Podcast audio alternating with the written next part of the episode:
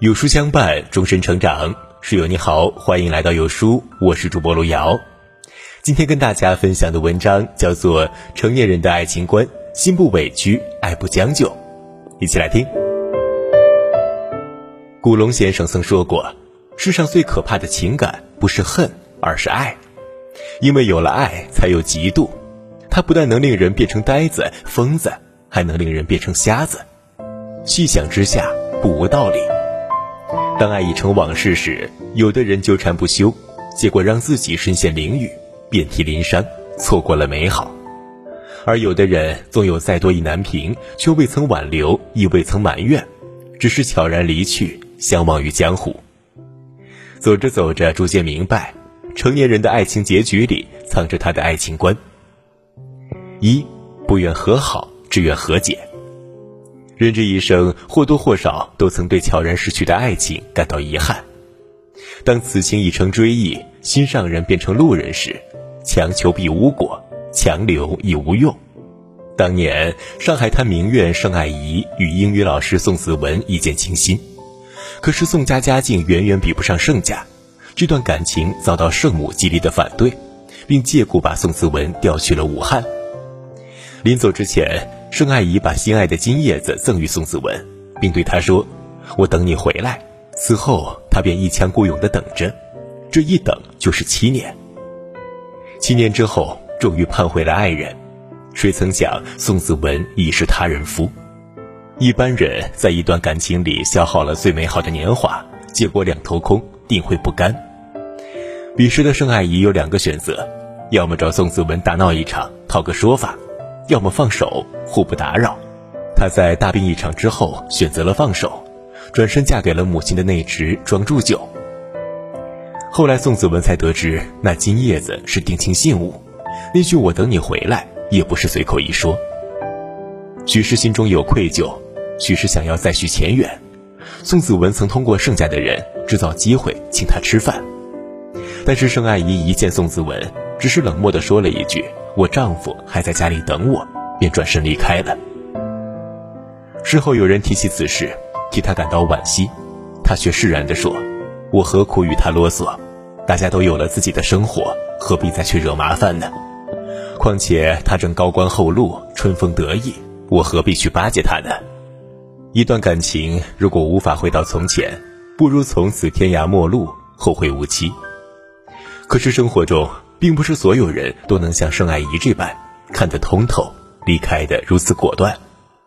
有不少人分开之后，宁可鱼死网破，也不肯到此为止。结果，昔日的卿卿我我变成如今的你死我活。有句话说得很好：“他已忘却，何必执念花开，孤独终老；心已沉海，何必留恋忘鱼，深海心疤。”有些人爱过就好。缘散了就散了，没必要让错的人继续留在生命里。作家王尔德曾说过：“为了自己，我必须饶恕一些事，因为一个人不能夜夜起身，在灵魂的园子里栽种荆棘。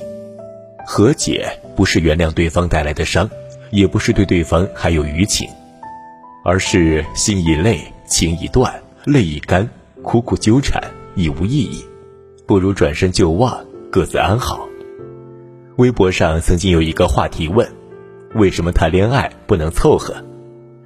评论下面有一条高赞回答，这样说道：“我一直有一个一生，不能慷慨赠予不爱之人。”对于这一点，我深表赞同。世间一切皆有因果，你对感情将就，感情也会对你将就。在电影《面纱》里，吉蒂从小就被母亲寄予厚望，希望她能嫁给一个有钱的男人。可到了二十五岁，他却还在单身，反而被相貌平平的妹妹赶在前面与富家子弟成婚，这让母亲感到失望至极，对他各种冷嘲热讽。在一次舞会上，吉蒂遇到了沉默寡言的医生沃特，沃特对他一见钟情，可是吉蒂对沃特却毫无感觉，只知道他是一名有钱的医生，父母说他是一个不错的结婚对象，他便心急火燎地嫁给了他。然而，在婚后的朝夕相处下，吉蒂才发觉自己一点都不了解丈夫，而丈夫也不是自己理想中的另一半。眼下的婚姻生活根本不是吉蒂所憧憬的，他原本活泼好动，可现在却对生活失去了盼头。将就的感情，将就的婚姻，到最后只能将就的过日子。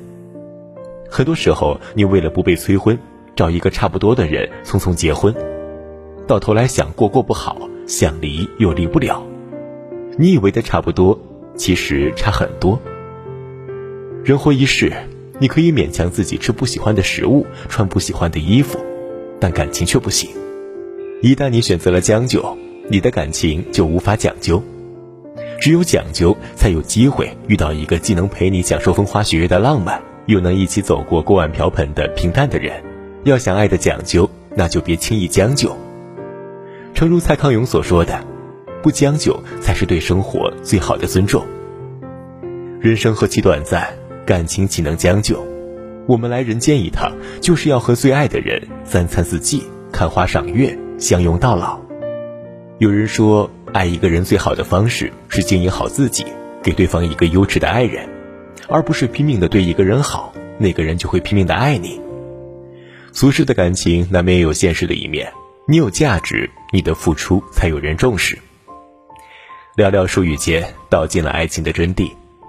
在《名利场》一书中，艾米莉亚面对心爱之人乔治的态度使人倍感难受。艾米莉亚和乔治奉父母之命，早早的定下了婚约。从艾米莉亚懂事那一天起，她就把乔治当成了自己生命的全部，无时无刻不在思念他。她每天都会站在窗户前等他到来。平日里，她还会写情书给乔治，倾诉自己的相思之情。可是，艾米莉亚越是对乔治好，乔治就越是不在意她。他很少给他回信，甚至在朋友面前也不愿意提起艾米莉亚。更过分的是，在蜜月期时，乔治就开始冷落她，甚至还当着她的面和她的闺蜜瑞贝卡搞暧昧。可是艾米莉亚并没有生气，而是独自回家上床睡觉。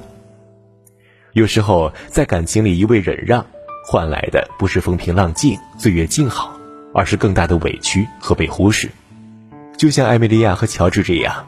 不管乔治对她如何不好，她从来没有责怪过乔治，所以在这段感情里，她注定只能委屈的活着。感情的两面是双方，我们在看对方的同时，也要看到自己。当你不再重视自己，你也不会得到对方的重视和尊重。好在后来，艾米莉亚及时醒悟，看清了对方的真实面目，离开了乔治。他开始在意自己，生活的轴心不再围绕乔治转，而是以自己为主。他开始用心打扮，穿着漂亮的衣服参加朋友的聚会，有了自己的交际圈子，看到了厨房以外的天地。他不再考虑乔治是否开心，而是在意自己是否过得快乐。最后，他等到了那个想守护他今生的人，得到了想要的幸福。在文学作品《成为简·奥斯汀》里有这样一句话：“不要在任何东西面前失去自我，哪怕是教条，哪怕是别人的目光，哪怕是爱情。”微微到尘埃里的爱，到头来只是一场自我消耗时的感动。倘若连你都不心疼你自己，还会有谁心疼你呢？你是什么样的人，就会吸引什么样的人。唯有当你活到最好的样子，你才有机会遇见更好的人。人和人之间的缘分有深有浅，我们总要和错的人告别，才能给对的人留出位置。有些人爱过就好，不必在意去留；有些人不爱了。再合适也不要将就。当你活出最好的自己时，终会有人跋山涉水为你而来。就像作家苏岑所说的：“我做好了要与你过一辈子的打算，也做好了你随时要走的准备。这大概是最好的爱情观。”点个再看吧。